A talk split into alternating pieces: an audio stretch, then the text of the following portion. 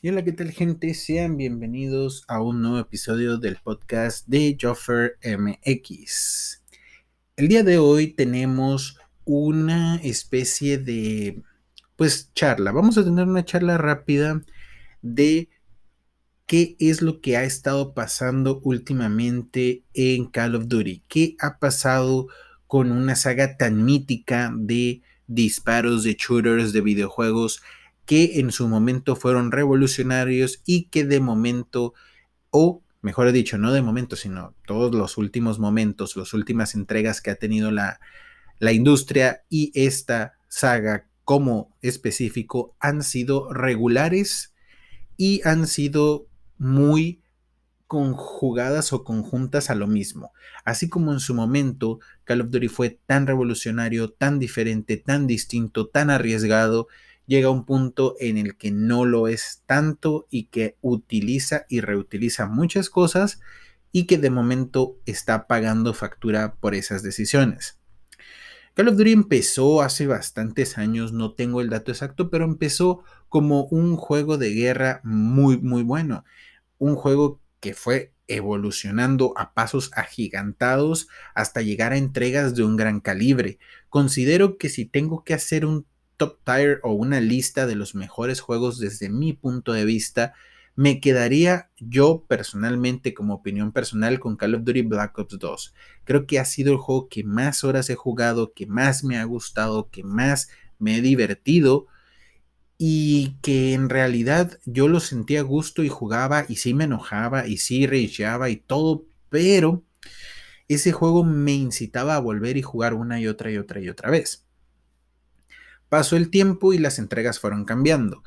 Yo personalmente también inicié en la saga de Call of Duty con Black Ops 1 y de una manera muy interesante. Un día, un domingo por la mañana, que es cuando se ponen las tiendas aquí los tianguis o los mercados de pulgas o como se les conozca, donde puedes encontrar cosas de segunda mano. Un domingo me dijo mi hermano mayor que si nunca había jugado un Call of Duty, si nunca me había llamado la atención jugar Call of Duty. Para ello entonces yo me puse a hacer mis investigaciones y me di cuenta de que iba el juego. Entonces sí dije, bueno, pues lo puedo probar, claro está. Me fui al tianguis a dar la vuelta y específicamente ese día encontré Call of Duty Black Ops. En su momento todavía no salía Black Ops 2. Yo creo que el Call of Duty que estaba de moda, yo creo que era el modo en Warfare tal vez. Pero bueno, lo importante es que lo compré en aquel entonces en 200 pesos mexicanos de hace años, que sí era un poquito más valioso el dinero, pero pues que igualmente no es una cantidad exorbitante de dinero. Lo traje aquí, lo instalé en mi PlayStation 3, porque siempre he jugado en PlayStation, lo instalé y lo jugué y la verdad es que fue un juego que me encantó muchísimo. Me pareció un juego muy entretenido, muy diferente, muy revolucionario, algo que nunca había jugado y que poco a poco me fui soltando, empezando por la campaña, después pasando a entrenamiento con bots y multijugador, pero obviamente empezaron a pegarme unas tremendas palizas, me empezaron a hacer pedazos, me empezaron a hacer de todo un poco. Pero así es como aprendes. Si no juegas tú desde abajo, si no aprendes, si no vas desde abajo, si no te pegan esas palizas, si no las resientes, es porque entonces no estás haciendo bien tus cosas. Cuando tú llegues, por ejemplo, en mi caso, en esta ocasión, cuando yo llego a Warzone, que nunca lo juego, lo juego muy pocas veces cuando me invitan compañeros o amigos, la verdad es que soy manquísimo. Juego Call of Duty Black Ops Cold War y soy bueno. Me considero una persona, bueno, buen, regular o decente, pues me, defiendo. Vengo a Vanguard, también me defiendo. Juego Modern Warfare, también me puedo defender. Todos los juegos multijugadores de ese estilo, del estilo de antaño de Call of Duty, sí me puedo defender, claro está. Pero cuando voy y juego Warzone, que es como otro tipo de fórmula más rebuscado, más diferente, y que aunque sea la misma jugabilidad o muy parecida a la de Modern Warfare, hay cositas diferentes, la verdad es que no soy tan bueno, o sea, no, no me defiendo tanto. En muchas ocasiones caigo más veces de las que de las que me levanto o de los que yo hago caer a otros jugadores. O sea, es una revolución de momentos en los que pues depende muchísimo de cómo juegas ahí hay un problema. ¿Por qué? Porque sí es una fórmula diferente y sí te hace cambiar un poco lo que tú has jugado y ahí es donde pues a veces sale bien, a veces sale mal. Pero bueno, volviendo al tema principal de la charla del día de hoy, cuando empecé yo a jugar Call of Duty me di cuenta que era un juego distinto y me empecé a enamorar tanto de la saga que desde entonces hasta la fecha creo que la mayoría de los juegos de Call of Duty que van saliendo cada año los compro. He jugado Black Ops 1, he jugado Black Ops 2, Black Ops 3, Black Ops 4 y Black Ops Cold War para empezar. Y los cinco, bueno, los cuatro últimos los he comprado desde el día 1. He jugado Modern Warfare, Modern Warfare 2, Modern Warfare 3 y Modern Warfare 2019. Y he jugado World War 2 y he jugado Advanced Warfare y también he jugado Vanguard. Todos esos, incluyendo el Call of Duty Ghost, han sido juegos que he jugado desde salida. ¿Me olvido de uno? No, no lo olvido. Call of Duty Infinite Warfare ha sido el único Call of Duty que no compré de inicio porque no me llamó la atención para nada. Y la verdad es que ha sido una de las entregas más pobres de la saga. Pero ¿qué fue lo que pasó? ¿Por qué llegamos a entregas tan pobres de un juego que realmente prometía mucho y que era algo diferente o distinto a lo ocasional o a lo que habíamos visto pues ya en anteriores entregas? Bueno, si tú utilizas una fórmula muchas veces, la misma fórmula llega a un punto en el que la gente va a empezar a verlo repetitivo y se va a cansar. Juegos como GTA o Grand Theft Auto o Red Dead Redemption o The Last of Us o Uncharted, que son sagas que tienen más de una entrega y utilizan una fórmula similar, no pueden llegar a tener tanto este problema porque no abusan tanto de la repetición. Obviamente hay entregas que Claro, son excepciones. Por ejemplo, los Grand Theft Auto, estamos hablando de entregas que pasan cuatro años, cinco, incluso el Grand Theft Auto 5, que es el actual, que actual se usa, ya mero cumple 10 años. Ya mero cumple 10 años y ha pasado por tres generaciones de consolas, PlayStation 3, PlayStation 4 y PlayStation 5 o Xbox 360, Xbox One y Xbox Series XS ha pasado por tres generaciones de consolas y sigue vivo ese juego porque hicieron un mundo online, o sea, GTA Online, que les ha dado muchísimo. Todo esto son pasos revolucionarios, son cosas diferentes que le meten contenido, que lo alimentan, que le van dando un seguimiento y lo hacen crecer de tal manera que llega hasta donde está ahorita. Por eso es un juego que parece que va a estar para siempre. Por eso han tenido tanto tiempo que esperemos estén utilizando para desarrollar el GTA 6, pero también te puedes preguntar qué más le pueden meter a Grand Theft Auto 6 para que sea lo suficientemente diferente del 5 y que la gente no diga, no mames, es lo mismo que ya jugué. Principalmente gráficos. Si bien los gráficos del GTA V son buenísimos, los de GTA 6 tienen que ser espectaculares. Y ya lo vimos con el mapa de Red Dead Redemption 2. Es posible hacer mapas espectaculares, muy vivos, muy detallados. La verdad es que tienen que hacer muchísimo, muchísimo, muchísimo en GTA 6 para hacerlo lo que se espera, lo que la gente está esperando.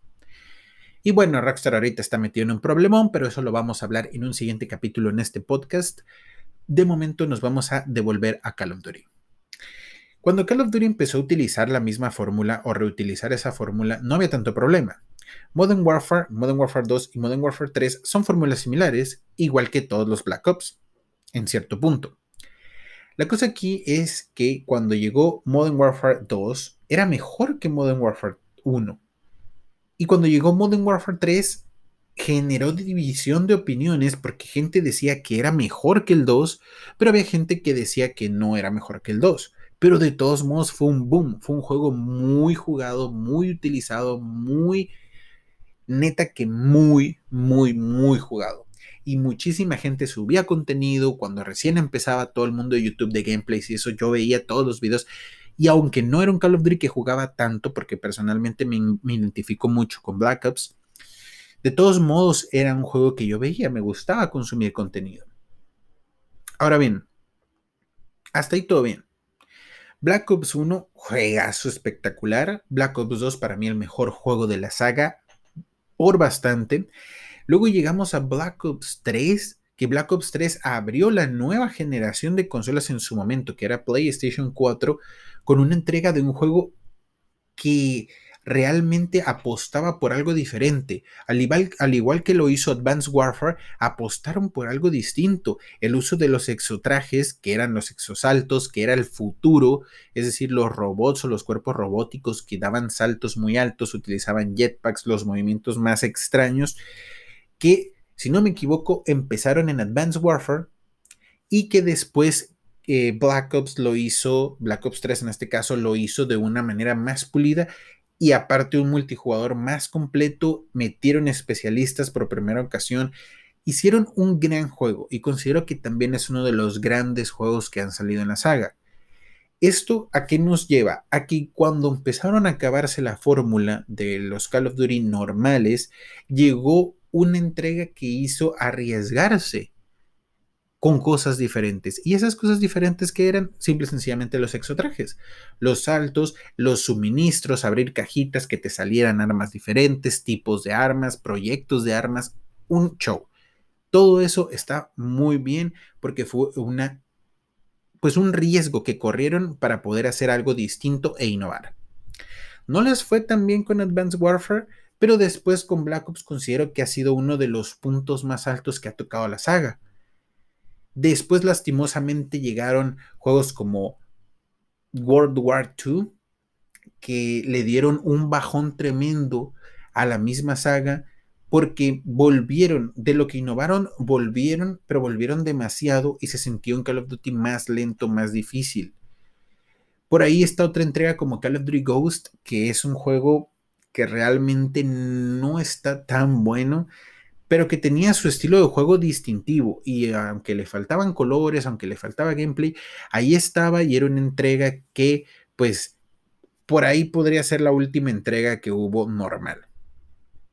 Llegó lo futurista, llegó lo nuevo y todo eso se hizo un desastre. Se hizo un desastre. Después de Black Ops 3 y que la gente empezó a cansarse porque ya iban dos entregas de exotrajes, llega Infinite Warfare con una tercera entrega de algo futurista y la gente ya estaba harta, por lo tanto le dieron un cachetadón y se fue al pozo. No hubo más, se fue al pozo porque la gente no lo vio con buenos ojos desde el inicio y por ello yo creo que es uno de los Call of Duty que menos impacto han generado.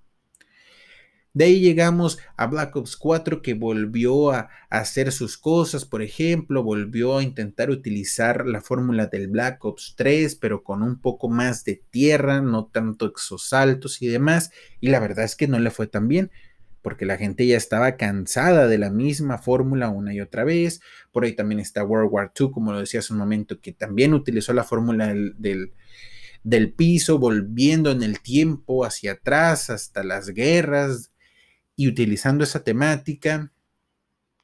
Y la gente, pues, sí le medio gustó a algunos, a algunos no les gustó tanto. De ahí apareció el maravilloso y suculento Modern Warfare. Y Modern Warfare lo hizo muy bien. ¿Por qué? Porque innovó. Cambió lo mismo y sacó un nuevo motor gráfico, nueva jugabilidad, nuevo estilo, nuevo todo. Y fue un boom.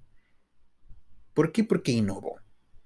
Pero llegó el momento del skill-based matchmaking tan agresivo que hacía que ese juego fuera a veces injugable o muy estresante y que para algunas personas funcionó y para otras personas no. Y eso se ha mantenido hasta este momento y es uno de los problemas por los cuales la industria en este momento no está tan colocada, tan a gusto, tan grande como antes era en la saga de Call of Duty. Modern Warfare sí innovó y lo hizo muy bien. Pero luego llegó Black Ops Cold War y se fue para atrás otra vez. O sea, nos regresamos otra vez. No solo en el tiempo, sino en los aspectos gráficos porque Black Ops Cold War no utilizó de la misma manera los gráficos ya puestos en la mesa, así un motor gráfico tan bueno. Y nos regresamos un poco, se sintió un poco obsoleto el juego, que si bien le metieron contenido, que si bien tenía sus cosas, también tenía un skill-based matchmaking fuerte y se fue dejando abajo ese juego que aunque estuvo bueno, no estuvo a la altura de sus antiguos Call of Duty Black Ops. Y por último llegamos a la entrega más nueva que acaba de salir, que es Call of Duty Vanguard. Tiene como dos semanas que salió el juego y la verdad es que personalmente me he sentido más enganchado a este Call of Duty que a los anteriores en mucho tiempo. Me ha gustado personalmente y aunque conozco personas a las que no les ha gustado para absolutamente nada, ni siquiera les ha dado por comprarse el juego, realmente yo sí lo he sentido un juego agradable, que si bien tiene muchos errores, tiene bugs y demás que sí ocurren, lo sé, pero siento que lo pueden actualizar y este juego la verdad personalmente me ha estado gustando, me ha enganchado y me he sentido como que he vuelto otra vez al momento en el que en el que jugaba y me divertía, no tanto Cold War que era muy difícil ni, Modern Warfare que también llegaba a ser muy difícil, sino es un juego donde el skill-based matchmaking, aunque existe, no está tan fuerte. Y al no estar tan fuerte, no te meten a tantas partidas tan complicadas. Y que, claro, todo depende mucho de tu configuración de juego, porque si tú mueves el filtro de la intensidad de combate y lo pones en lo más alto, te van a meter en una partida con 40 personas y no vas a poder ni reaparecer cuando ya vas a estar muriendo una y otra vez. Y claro, ahí te puedes desesperar pero para ello hay modos de buscarlo, puedes ponerlos todos y te encuentra de diferentes estilos. Casi siempre, casi siempre cuando están todos, dependiendo del mapa, te encuentra un estilo y eso para mí está espectacular. Porque si tú pones solo 6 contra 6 y te mete a un mapa gigante, va a ser un mapa gigante de 6 contra 6 y va a estar muy aburrida la partida.